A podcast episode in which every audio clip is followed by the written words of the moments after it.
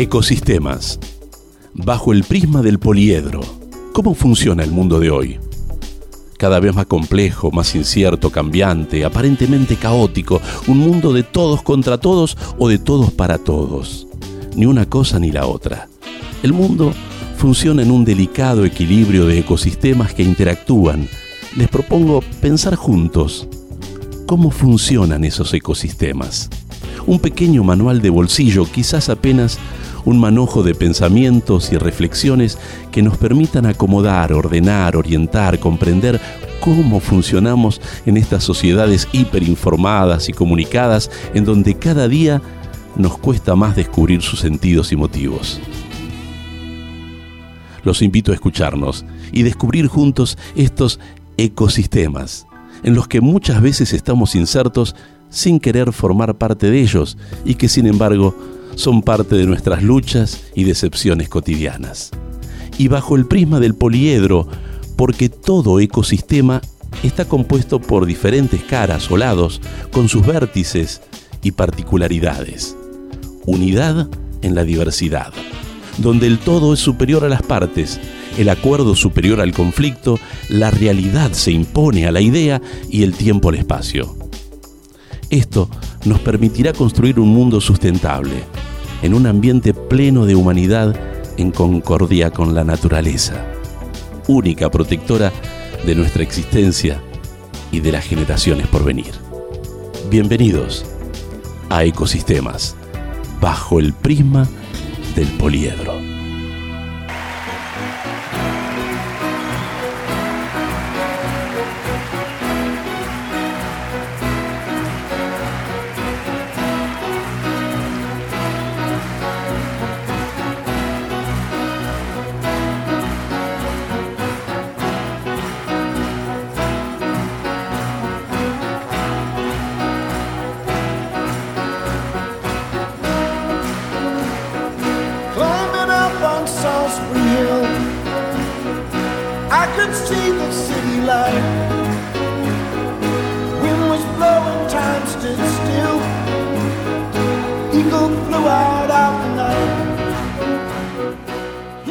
Bienvenidos a Ecosistemas.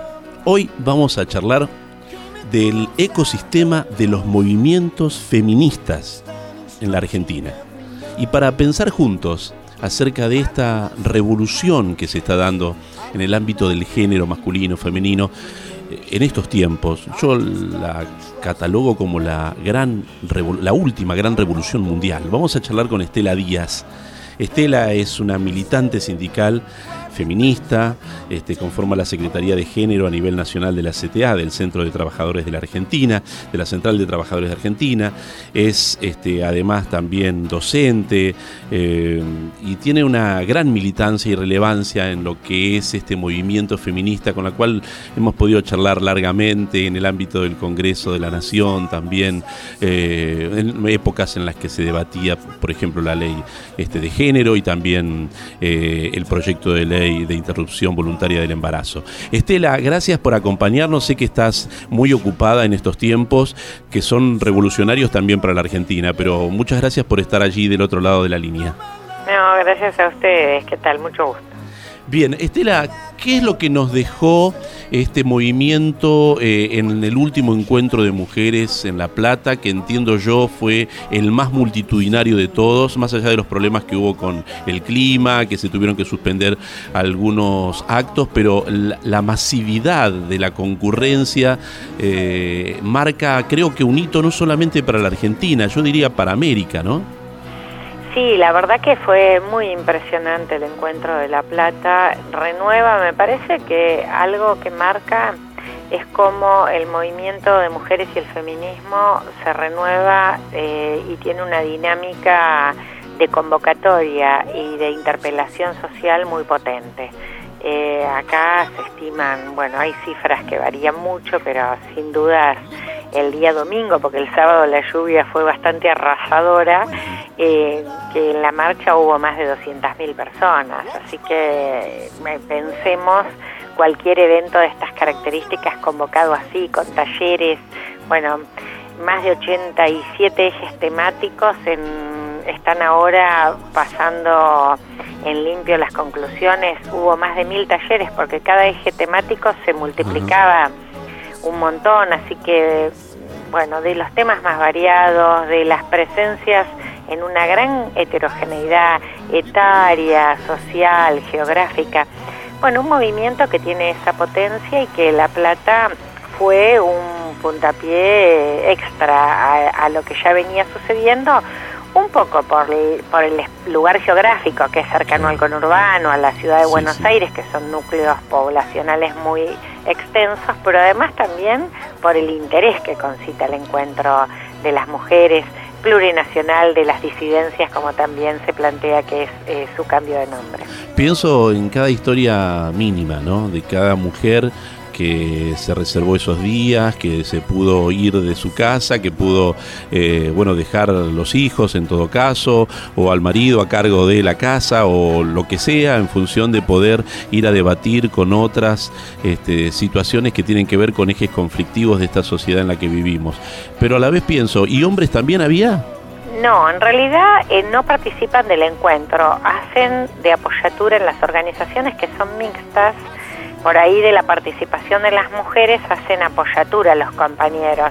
¿En qué? En, las volanteadas, en la organización del espacio de estar, en algunos casos la juventud y algunas agrupaciones. A nosotros nos pasó en algunos sindicatos, hacían espacios de cuidado de niños, niñas para cuando se hacía la marcha, entonces ahí estaban los varones, que no, en el encuentro los varones no pueden entrar. En el encuentro somos las mujeres y las y si los cuerpos feminizados o disidencias sexuales, digo lesbianas, travesti, trans, ese es el, la perspectiva de la participación en el encuentro, que siempre fue de esta manera. Así que bueno, pero los varones acompañaron mucho también la marcha porque siempre la acompaña la ciudadanía del, lugar donde se hace. Se sale a las veredas, a los balcones y esto en La Plata fue muy impactante, como hubo un acompañamiento de la sociedad platense a este recorrer de más de 40 cuadras de marcha. Nunca en La Plata tuvimos una marcha de una dimensión de, de tal escala y la verdad que con eh, tal nivel de pacificidad, te diría que en relación a todos los encuentros ha sido los encuentros con menos niveles de incidentes, bueno, muy tranquilo, con tensiones políticas porque también hay que pensar la diversidad política con sectores que hay confrontaciones enormes y a poco y, realizado a pocos días de las elecciones siempre los, tiempos electorales tensan más los debates. Bueno, sin embargo, la verdad que se realizó eh, a pesar de todo eso con, bueno con enorme con enorme debate, encuentros y, pluralidad. Bueno, fue una fiesta, una fiesta para nuestra ciudad. Yo además soy platense, así que lo vivo como local, también. Claro, sí, totalmente. Era eh, era localidad pura. Em, bueno, me das pie para algunos otros temas que tienen vinculación directa fundamentalmente porque uno de los eh, ejes conflictivos de cada encuentro de mujeres son este, la posición de la iglesia y a veces los momentos más difíciles son si muchas concentraciones se dan en estos templos o donde puede haber algún tipo de, de, acciones de, violencia. Y mm, estaba tratando de, acordarme de mm, lo dicho por el arzobispo de La Plata sobre el Encuentro Nacional de Mujeres del mm, obispo Víctor Manuel Fernández, que creo que fue muy condescendiente y fue realmente movilizante lo que dijo este dignatario de la iglesia en función de lo que iba a suceder, ¿no? ¿Vos cómo lo viste? Mira, vos sabés que esto que decís siempre pasa, ¿no? Y, mm, hace muchos años que se discute el pasaje o no en la marcha por la catedral. Eh, hay algunos sectores como un poco más anárquicos, más que pintan la ciudad, que y algunos sectores que muchas veces no sabemos muy bien ni de dónde vienen, que tienen un poco estas actitudes. Pero claro, siempre la agenda de los derechos de las mujeres ha sido una agenda en confrontación con el pensamiento más conservador de la Iglesia, diría incluso como como pensamiento de la jerarquía o oficial, por decir de alguna manera, porque la verdad que la iglesia es muy plural, ¿no? Muchas de las mujeres de iglesia están y participan del encuentro y defienden los derechos de las mujeres. Pero hubo en eso un cambio absolutamente significativo y mucho más para la ciudad de La Plata, donde siempre tuvimos el ultraconservadurismo religioso, Totalmente. hasta que era arzobispo Monseñor Aguer. Sí, claro La verdad que la posición de Fernández ha sido muy bien vista por el movimiento, porque además fue una posición que llamó a católicos y a católicas a no generar confrontaciones, a no hacer resistencia, al revés de lo que vivimos en muchas provincias otros años, a donde llamaban a, rechazar a las mujeres, a estigmatizarlas, hizo todo lo contrario en su carta, ¿no? Hablar de que éramos mujeres que defendíamos derechos, que los derechos de las mujeres eran derechos humanos, que había justicia en esos reclamos. Bueno, la verdad que un pensamiento muy muy comprensivo del movimiento de mujeres que la verdad que nos sorprendió favorablemente. Y de hecho nosotras ya hace tiempo, digo en mi caso por la CTA, pero es un debate que está en la campaña por el derecho al aborto, hace tiempo que decidimos que el pasaje no sea el centro por la catedral del lugar, porque además nos parece que nuestra confrontación y debate es un debate con, más con el poder político, más con las políticas de Estado, más en la sociedad civil y, eso me parece que primó en este encuentro y quedó solo grupos muy aislados que se acercaron allí en hechos absolutamente insignificantes. Así que muy bueno en ese sentido también y la, la verdad que la posición de, del arzobispo de La Plata fue muy importante. Sí, sí, yo estaba repasando algunas de las frases que él manifestaba eh, haciendo eh, alusión a, mujeres que en el campo de la iglesia también este, abrazaron fuertemente y con mucha fuerza eh, sus ideales, ¿no? Además hubo mujeres, dice, cristianas que supieron tomar las riendas en épocas oscuras. Santa Catalina del Siena era capaz de hacerle frente a cualquier autoridad eclesiástica y la mexicana Juana Inés de la Cruz escribía hombres necios que acusáis a la mujer sin razón. Desde Santiago del Estero habla de mamá Antula, bueno, que este va seguramente a ser santificada, que salía a caminar miles de kilómetros porque se sentía capaz de reemplazar a los jesuitas expulsados por mencionar algunas, algunas de las ideas que daba el arzobispo en esta nueva mirada de la iglesia. Y a propósito de esto y este, de, la, de la iglesia en particular, eh, hay dentro del movimiento de mujeres quienes defienden la vida desde la concepción también y son parte de, este movimiento. Si querés, hacemos una pausa y cuando volvamos eh, nos metemos de lleno en el tema de aborto fundamentalmente y en el tema del cuerpo de la mujer, ¿no? Como objeto de, eh, deseo, pero también de dinero. Bueno, perfecto.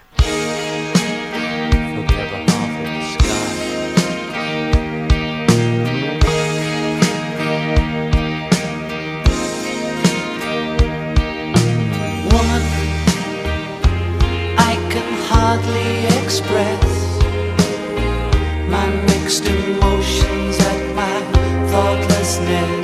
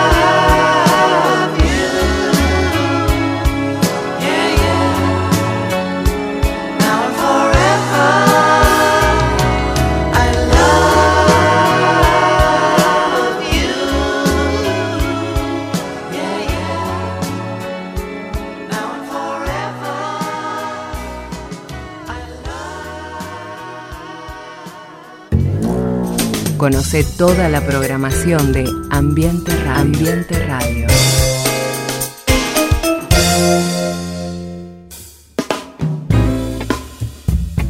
Con los distintos proyectos de mm, ley de interrupción del embarazo, bueno, se fue conociendo en el ámbito por lo menos este, de la ciudad autónoma de Buenos Aires, que es donde se hizo el epicentro de algo que también fue discutido en todo el país. Eh, un grupo nuevo, ferviente, que, proclamaba eh, por, la, por la libertad y por este, mm, la libertad del cuerpo ¿no? de, las mujeres. Eh, mujeres jóvenes generalmente, ¿no? se veía como una, una corriente nueva que seguramente vino a revitalizar este pensamiento feminista. No sé si vos lo viste así. Quizás, mm, este, Estela, chicas que no se comprometían en lo político, que estaban en sus estudios, en sus cosas, pero que esta idea las movilizó para pensar un poco más.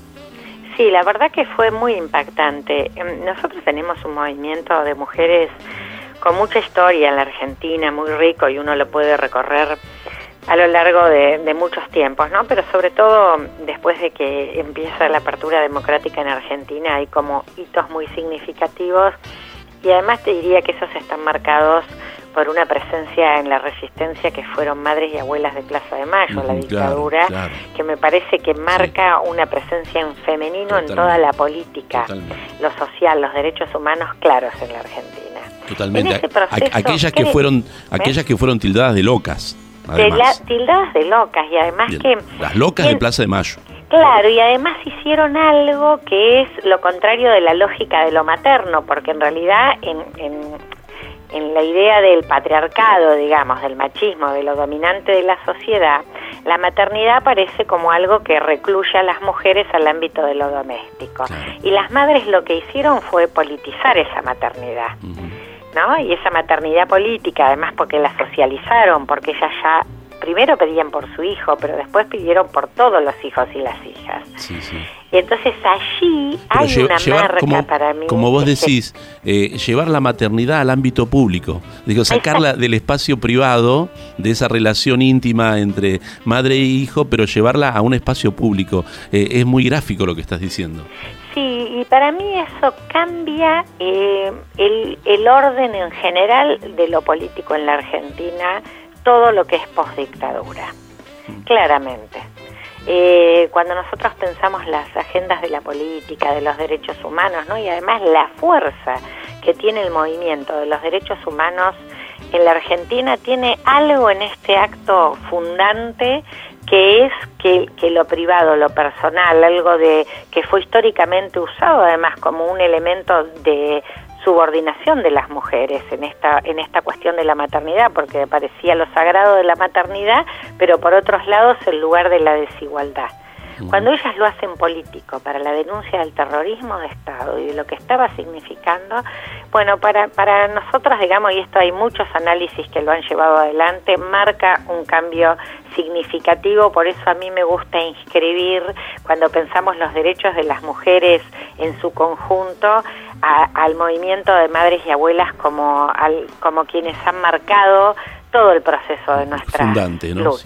Ahora, qué bueno como mujer, ¿no? Estar viviendo este tiempo en particular, ¿no? Si uno la piensa en, el transcurso de la historia y la, y la evolución que han, que han tenido, ¿no?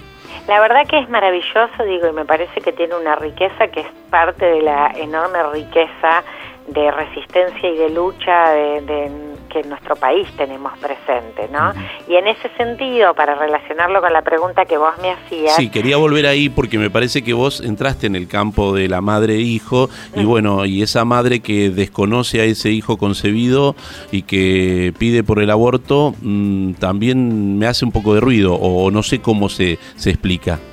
No, porque justamente de lo que hablamos son de las maternidades deseadas, planificadas, queridas, y estamos hablando de eso, ¿no? Del derecho a decidir, que hay una mujer, un sujeto de derecho, una persona que tiene eh, derecho a, plenamente a definir su proyecto de vida y que no puede ser instrumento o, o opción de otros proyectos. Entonces ahí hay una autonomía y que es la que se defiende en ese recorrido. Y ahí es muy importante cómo han jugado el papel de las pibas. Vos decías, bueno, ¿por qué justo las chicas? ¿no? Porque me parece que ahora hay como esto que se llamó incluso cuando la marea verde la revolución de las hijas. Sí, claro. Entonces se dice, bueno, las chicas han tomado temáticas que por ahí antes era más difícil abordar en la adolescencia, en la juventud, sin embargo, hoy las chicas discuten los temas del cuerpo y del deseo de una manera que tiene que ver con su estar en el mundo. A mí me parece que estamos en una transformación porque eso interpela a mujeres, a varones, a todas las identidades. Sí, yo digo que eh, es, es, eh, es interpelable porque a veces uno imagina cómo será el mundo del futuro y teniendo en cuenta este ámbito de la libertad que vos planteás acerca de la decisión de la mujer, implicaría que eh, las, este, los nacimientos del futuro son nacimientos diseñados, digamos, solamente van a nacer aquellos que han sido específicamente buscados o deseados para que así sean. Mira, no siempre están así, porque no todo, porque no todo embarazo no deseado termina en un aborto. Hay, hay un proceso que tiene que ver con el proceso subjetivo de la mujer en ese camino y que el, en algún momento el no deseo, las, lo que nos pasa en los humanos está no es todo lo consciente. Estamos atravesados por emotividad, estamos atravesados por inconsciente, por deseos inconscientes y hay procesos en los que uno, digo, en cualquier orden de la vida, porque parece que cuando hablamos de este tema tiene como mayor nivel de tensión el debate, pero pues lo sí, se va una grieta de sí o no, blanco o negro. Lo, podemos pensar para otros órdenes de la vida donde nos pasan esas cosas a las personas, porque no somos máquina y porque nos atraviesan las fallas, los errores, porque estamos atravesados por desigualdades o por violencias, porque, bueno, todas las cosas que nos pasan en la vida, porque la vida tiene toda, toda esa... Ahora no pasa, eh, Estela, vos no ves que a veces para jugar un partido partido eh, ponen extremos siempre, siempre se buscan situaciones eh, extremas, que sé yo, la mujer que ha sido violada, pero entonces pese a ser violada va para adelante con el embarazo, digamos que son acciones heroicas muchas veces en ese aspecto y que se pide que todos sean tan heroicos como esa eh, o, por el contrario hacia otra hacia otra mirada, siempre jugando con los extremos y no podemos pensar que hay miles de matices, ¿no? Exactamente, y a mí me parece que es eso lo que pasa. Decisiones por continuar o por interrumpir un embarazo son decisiones absolutamente situadas, atravesadas por la historia totalmente personal. Una persona que es capaz en un momento de decir yo este embarazo lo voy a continuar sea como sea, es posible que capaz que en otra circunstancia, un tiempo después, diga otra cosa porque le pasaron otras circunstancias. A mí me gusta mucho un médico, Aníbal Faúndez, que fue presidente de la Federación Internacional de Ginecología, que él hablaba de la responsabilidad de las mujeres en, las decisiones reproductivas, porque, viste, ahí hay como un doble discurso fuerte público, porque uno dice, si las mujeres somos las que cuidamos, somos, esta sociedad reconoce que quien fundamentalmente se hace cargo en la sociedad de cuidar a las personas somos las mujeres. Entonces, ¿por qué nos podemos tan estrictos cuando se debate un tema como la interrupción del embarazo? Hay que confiar, digamos, en, en, el, en el género de en el género de esta sociedad, que es quien ha venido cuidando de la vida. Ahora, ¿implica que los varones tenemos que confiar en lo que decidan ustedes?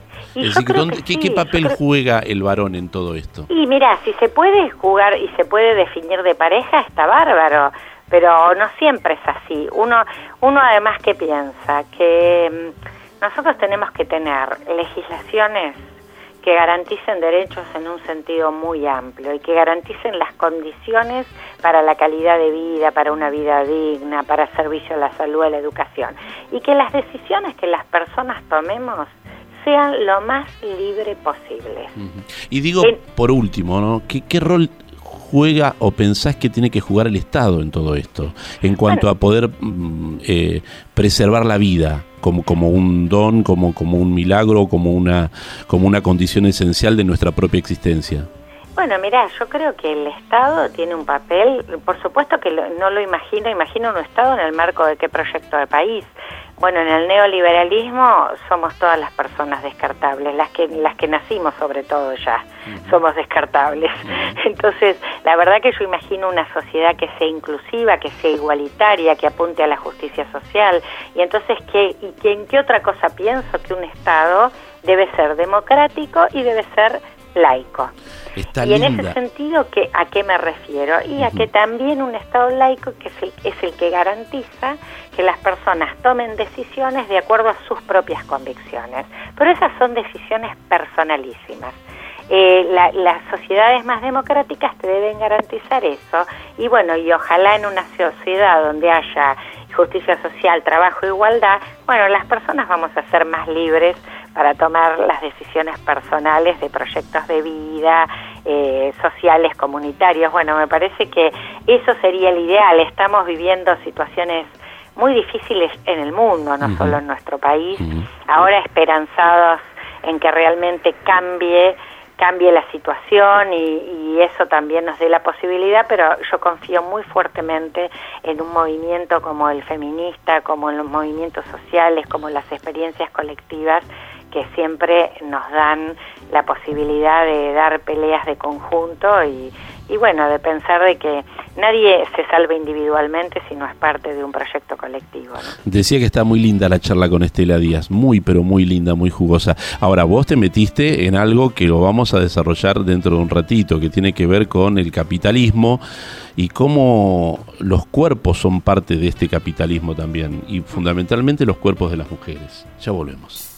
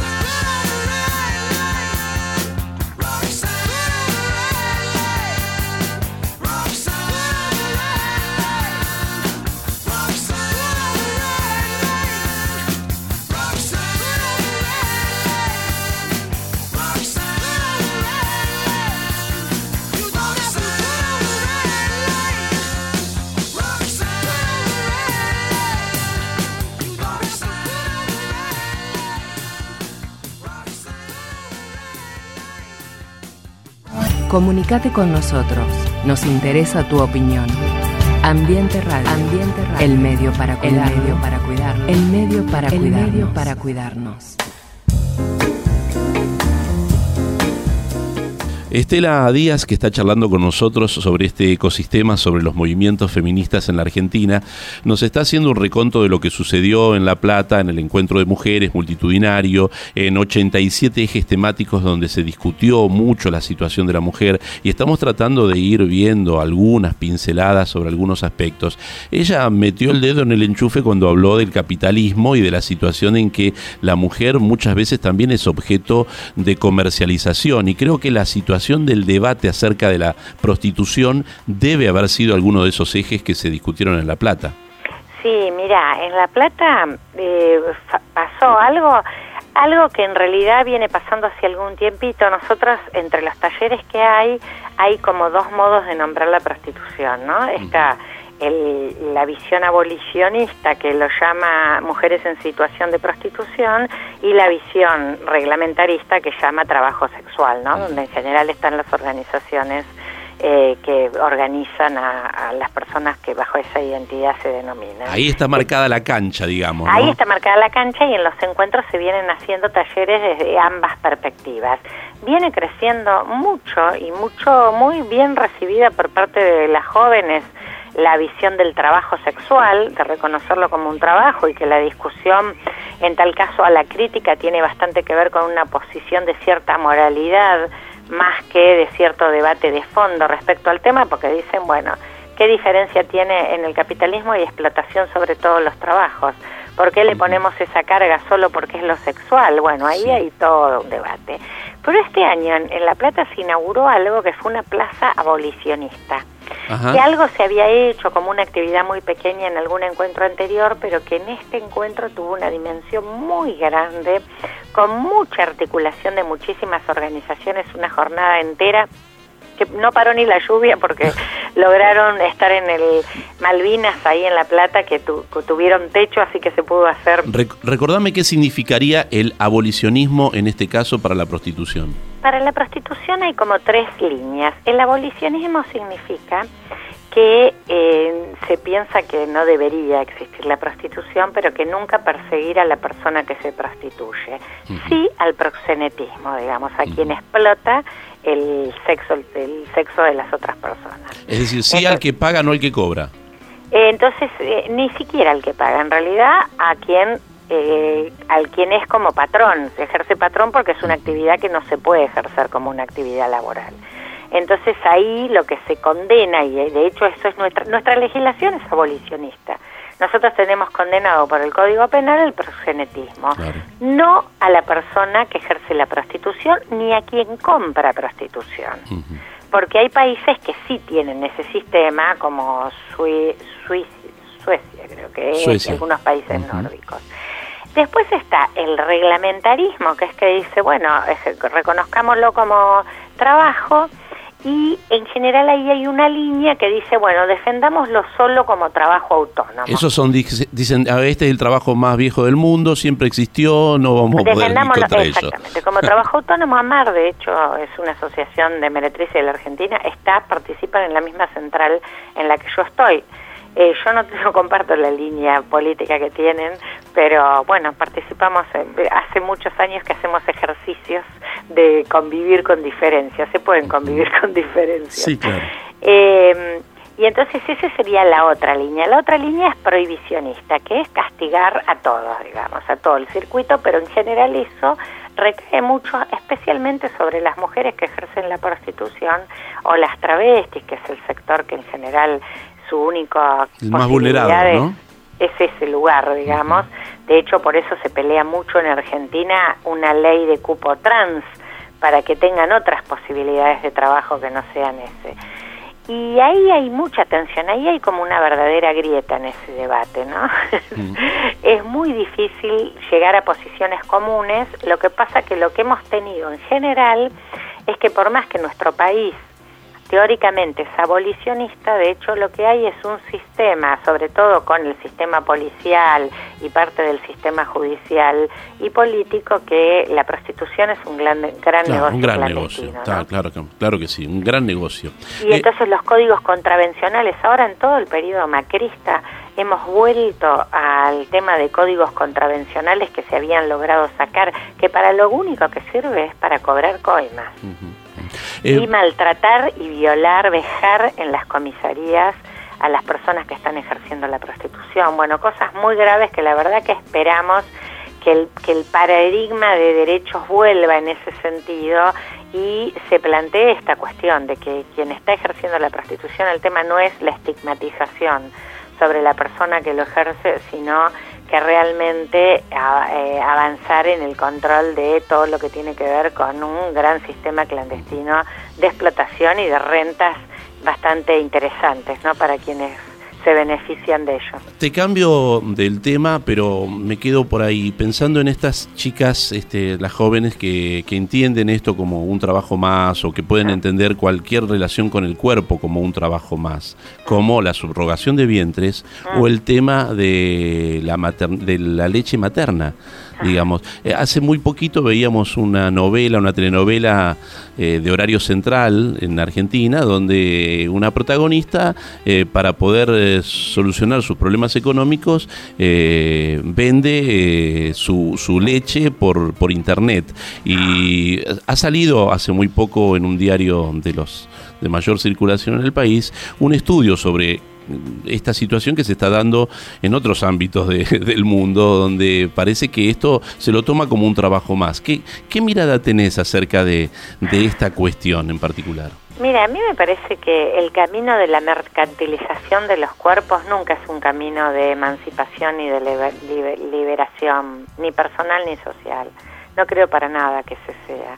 Me parece el contrario, yo creo que si hay una riqueza que ha producido en todo este tiempo el movimiento feminista, especialmente de América Latina, del sur, que creo que es el que ha tomado más fuerza, es que se mira en, en una historia comunitaria y social previa incluso a la conquista, ¿no? Cuando decimos que hay algo de lo descolonial, no solo de lo despatriarcal en lo de América, eh, tiene un poco que ver con eso, con que nosotros tenemos como alternativas de lo comunitario, de lo social, que no es hacia la mercantilización eh, los caminos de las respuestas. Ahora, el Eh, tema, el tema de la lactancia no es algo novedoso. Los hermanos de leche existían desde hace mucho tiempo, digamos. Sí, pero eran La- como cadenas solidarias. Claro, no una cuestión solidaria o de, o, de, o de bancos, incluso porque existen los bancos de leche donde se puede donar justamente para, para poder este ha- hacer uso de, de un bien que es precioso, digamos. No, además sí es de cuidados, porque uno, por eso yo digo que me parece que tenemos que pensar que no todas las respuestas las tiene el mercado. Vos sabés que ese es un debate fuerte que tenemos con las tareas de cuidado también, Claro. porque hay algunas corrientes que plantean asalariar el trabajo doméstico. Y a mí, digamos, yo me inscribo más en las que creo que sí tiene que haber provisión de la mayoría posible de servicios de cuidado desde el Estado, desde las empresas, pero no creo que todo se pueda salarial, porque en el cuidado hay afecto. Hay algo del orden de- del afecto que cuida, porque a las personas no solo nos cuida lo material de que te pongan un alimento o una ropa, eh, sino que te cuida y te hace crecer lo afectivo. Y eso se puede resolver desde el entender las familias en la diversidad que hoy tienen las familias y por eso pienso en lo comunitario y social como también ámbitos en donde se cuida alternativamente y no mercantilmente. De hecho, vos me haces acordar algo que estudié hace tiempo acerca de que las primeras enfermeras, eh, quienes estaban atendiendo los cotolengos o quienes atendían los hospitales, fundamentalmente aquellos que tenían que ver con, de- con contagios, ¿no? con enfermedades que eran gravísimas, eh, generalmente eran monjas, es decir, personas que no, no recibían contraprestación posible porque era imposible también entender qué contraprestación podía significar el riesgo que implicaba cuidar a alguien en esa condición. Claro, a mí, por eso, a mí me parece que hay que encontrar un punto del debate em, justo en torno a la sociedad en la que vivimos, digo, porque también es cierto que esta sociedad se reprodujo sobre el trabajo invisible de las mujeres y que eso supuso enorme desigualdad e injusticias para las mujeres en esta sociedad. Sí. Entonces, me parece que claramente ese modelo no es el que queremos para nada, al contrario, por eso hablamos de que hay que plantear igualdad, planteamos responsabilidades familiares compartidas, planteamos que hay una deuda muy fuerte con todo lo que tiene que ver con el cuidado en la sociedad, así como las mujeres estamos en el trabajo remunerado, falta otra corresponsabilidad respecto a los cuidados en la sociedad. Pero pero también pienso que eh, es, es algún debate que se da con la economía social, ¿no? Con, con que también hay que encontrar formas eh, alternativas en una sociedad donde todo se mercantiliza tanto, eh, bueno, encontrar las maneras de eh, que los cuidados sean comunitarios, de que se redistribuyan los cuidados, Claro. que los varones se hagan más cargo de lo que De se también del de cuidado. y eso, pero eso también se va a resolver si hay algo acorde en torno a cómo en el trabajo remunerado se reconoce o no, se incentiva o no la participación en esos temas, ¿no? No puede ser que sean debates aislados del trabajo que uno hace remunerado, ¿no? Con Estela Díaz nos conocimos en el marco del debate del Código Civil, del nuevo Código Civil y Comercial, donde incluso uno de los artículos que fueron bochados era el de la subrogación de vientres. También dentro de este tema eh, entra esta cuestión específicamente de lo comercial o no. Yo escuchaba un programa de mm, el expresidente Correa el otro día charlando con la nieta de los Castro, en donde mm, eh, esta dirigente feminista de Cuba le decía que prácticamente la subrogación de, de- de vientre era como el sistema de esclavitud más eh, modernizado de todos, ¿no? Y bueno, porque además vos decís, ¿quiénes subrogan vientres? ¿Vos te imaginás que unas mujeres ricas de clase media de Europa, de los, los países de más subrogación de vientre, creo que es la India, eh, digo, ahí hay claramente una cuestión clasista y racista detrás de eso. Cuando se tienen planteos, yo no- he profundizado tanto, yo recuerdo claramente lo que vos decís de cuando el debate del Código Civil y discutíamos mucho lo del artículo 19 del, Sí. de, la, del- de la vida, el momento de la vida y la concepción. Pero ese es un debate, porque yo digo, una cosa es que las familias, como vos decías por ahí, las, las amas de leche o las que comparten la leche, una cosa es que haya solidariamente alguien que presta su vientre porque dice quiero en estas parejas nuevas darle. Y otra cosa es que eso es un comercio, porque cuando eso es un comercio ya sabemos quiénes ponen, Sí, Eh, está claro eso. ya, ya sabemos, y eso es claramente, por eso digo clasista y racista. Bueno, vamos a, este, a la pausa y después vamos a meternos en política. ¿Le parece? Dale, dale. every day. Yeah, yeah. Ooh, baby, I love your way every day.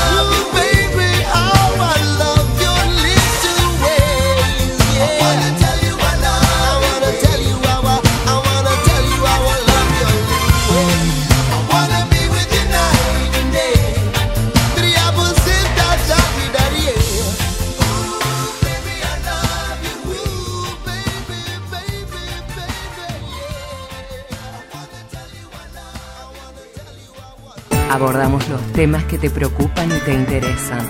Estás en Ambiente En Ambiente Radio.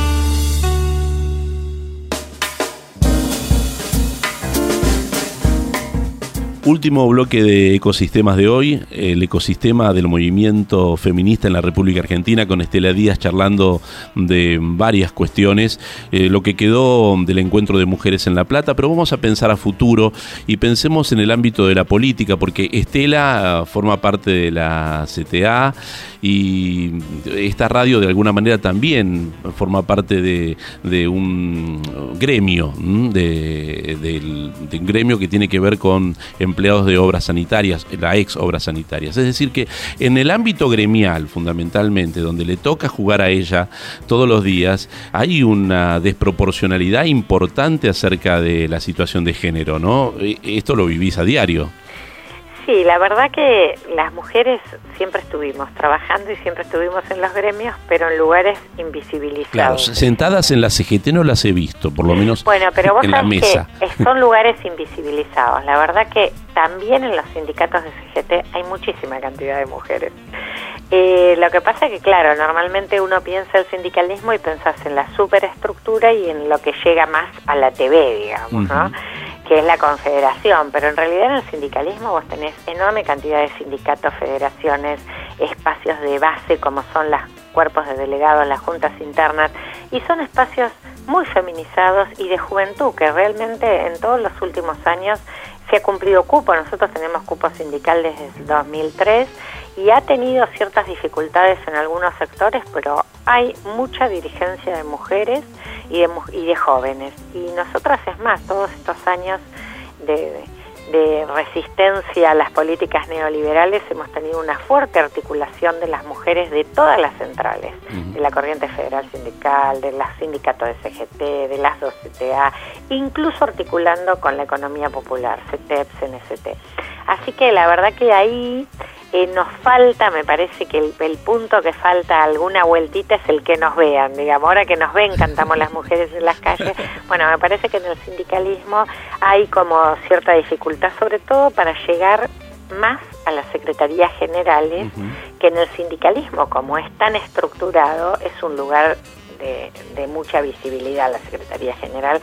Falta ahí, pero yo eh, estoy confiada de que hemos avanzado mucho en la participación de las mujeres en los sindicatos. Y como sindicalista, ¿vos ves la posibilidad de que se unifique la central obrera en Argentina? Mira, nosotros tenemos una apuesta fuerte. Yo soy de la CTA, hemos tomado una decisión que ya venimos construyendo.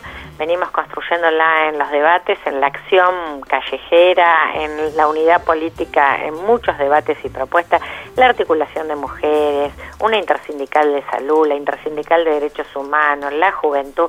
Bueno, eh, me parece que nosotros en nuestro caso dijimos queremos ir hacia una unidad orgánica y nos parece muy importante porque en Argentina hay que discutir la construcción de un gran acuerdo social que ponga otra vez el eje en el trabajo y en las condiciones de vida de los asalariados, de Ujú. trabajadores, de trabajadoras. Bueno, y me parece que ahí hay un papel muy muy fuerte del sindicalismo y nosotros para nosotros la unidad es, es una clave importante en ese sentido. ¿Cómo pensás que jugó el movimiento feminista en las últimas elecciones?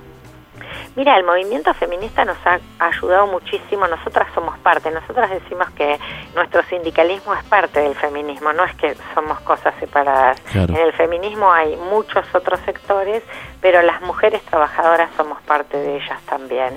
Y el llamado a los paros internacionales de mujeres, que se empezaron a hacer desde el 2016, el planteo de por la, poner en, en, valor el trabajo de cuidado de las mujeres, la discusión de nuestra participación en la sociedad ha sido muy rica y a nosotras nos ha permitido eh, dar muchos debates desde las mujeres sindicalistas muy importantes que hay como una retroalimentación, ¿no? Somos parte de ello y también uh -huh. nos ayuda el debate con el movimiento más amplio de mujeres. Y con respecto a América Latina, si vos pensás en Chile, pensás en Bolivia, en verdad nosotros somos un, un, un, un estado de avanzada, ¿no? Un, Mira, eh, yo participo de la Confederación Sindical de las Américas y también integro el Comité de las Mujeres de la Confederación Sindical Internacional. ¿Y cómo lo Así ves? que además vengo hace poquito tiempo de la segunda conferencia bueno. de sindicalista de las Américas, de las mujeres de las Américas.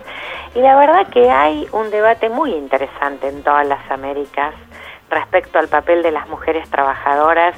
Ahí tenemos como algunas consignas que tienen que ver con plantear que el sindicalismo es con nosotras, digamos, que el sindicalismo es fundamental, es importantísimo para discutir el modelo de sociedad que pensamos que hay que construir, que uh -huh. sea a escala humana, que sea vivible, que sea inclusivo, y ahí hay un papel en la revalorización de lo sindical de las mujeres fundamental es muy interesante y te voy a convocar para que charlemos luego en otro ecosistema sobre eh, el sindicalismo en particular y tu mirada acerca de ese proceso que en Argentina es muy particular y tiene una historia de mucha lucha y de muchos más antecedentes que en otros países americanos. Pero quería estos dos minutos finales charlar acerca de específicamente en la política porque vemos los resultados y en verdad todavía hay un camino muy importante para transitar, ya que estábamos viendo de 135 municipios en la provincia de Buenos Aires, solamente 6 son conducidos por intendentas, ¿no? Bueno, y además ahora se perdió la matanza que, que, este, que tenía una intendenta. Eh, y, también nos pasa que en, en, la geografía política hay una situación de, de, de mucho machismo, digamos, y eh, más allá de la presencia de Cristina Fernández de Kirchner, de, de lo, lo, lo, importante que implica su, su figura dentro de, de este proceso de, lo femenino también, ¿no? Eh, pero eh, si bien en el Congreso hay cupos y la ley de cupos, si uno estudia cómo salió, fue una, una vivada este, muy interesante, muy jugada en un momento de trasnoche y así se logró conseguir la, el cupo femenino, eh, donde Donda fue una, una legisladora clave para poder lograrlo en su momento. Digamos, en los ejecutivos todavía hay una gran presencia de varones sobre las mujeres.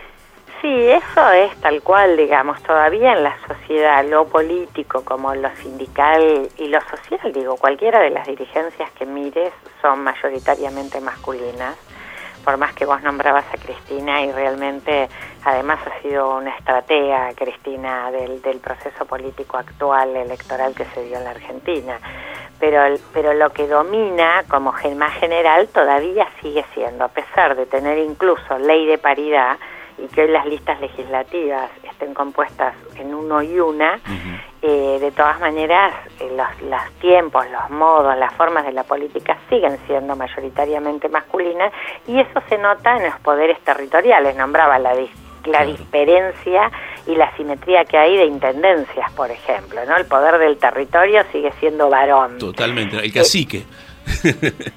pero bueno, pero a mí me parece que estamos en un proceso interesante de transformación. En estas elecciones hubo muchísimas más candidatas intendentas que en otros tiempos, significativo, no llegaron todas a ganar, pero ha sido un salto significativo. En bueno, la, la provincia de Buenos Aires era gobernada por una mujer. Claro, y bueno, y pero no siempre, y ahí tenemos el otro dilema. A mí me parece muy importante que haya mujeres, porque la presencia es un derecho de democracia, digamos. Si somos la mitad de la sociedad, tenemos derecho a estar en los lugares. Pero además de la presencia, hay que tener también cruzarlo con una perspectiva de la política, porque la gobernadora Vidal no dejó de hacer políticas que fueron catastróficas y son para la vida de las mujeres de las bonaerenses para las familias, pero en particular para las mujeres. Y atacó a sectores del trabajo totalmente feminizados, como por ejemplo la docencia, de una manera brutal, en temas como por ejemplo el presentismo, siendo que ese es un desconocimiento de que somos las mujeres las que cuidamos. Claro. Y un valor tan importante como cuidar a la familia, un enfermo, una persona dependiente, fue atacado brutalmente por una gobernadora mujer. Por lo tanto, necesitamos desde ya presencia de mujeres, pero necesitamos mirarnos desde un proyecto, desde una perspectiva política que para mí tiene que ver con trabajadores, trabajadoras, con lo popular, con lo nacional, con una perspectiva latinoamericana. Bueno, esa mirada integral es la que hace, bueno, donde una se sitúa en el mundo. Yo me sitúo de ese lado. Qué bueno, Estela, muchas gracias por decirnos dónde y poder pensar juntos acerca de estas temáticas que nos atraviesan todo el tiempo. En este ecosistema nos hemos dedicado específicamente a charlar sobre estos movimientos que entiendo yo es la última gran revolución de la humanidad, la posibilidad de que eh, la discusión de género y la igualdad ante, este, ante nosotros, ¿no? Que no es una cuestión genital, que es una cuestión de concepción, ¿no? Que va mucho más allá, como vos bien lo explicabas. Bueno, muchísimas gracias, fue un gusto. Igualmente, Estela Díaz con nosotros. Muchas gracias a todos, gracias a Ezequiel Amarillo por la operación técnica, a Melina Reboa por la producción de este ecosistemas. Ojalá lo hayan pasado tan bien como nosotros. Si es así, nos volvemos a encontrar.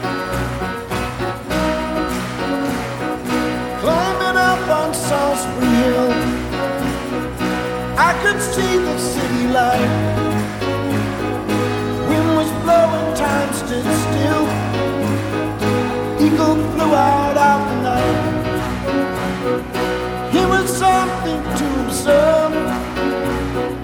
Came it close, I heard a voice. Standing, stretching every nerve. Had to listen, had no choice. I did not believe the information. I just had to trust imagination. My heart going. Hey, you said, you thinks I'll come to take you home.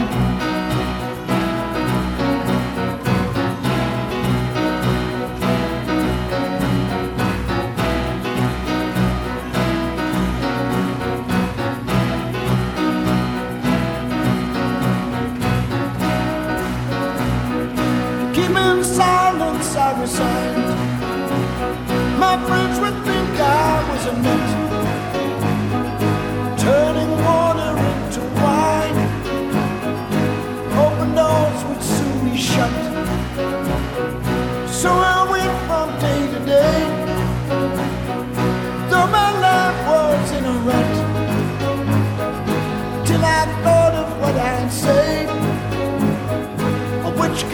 I should cut. I was feeling part of the scenery. I walked right out of the machinery. My heart going.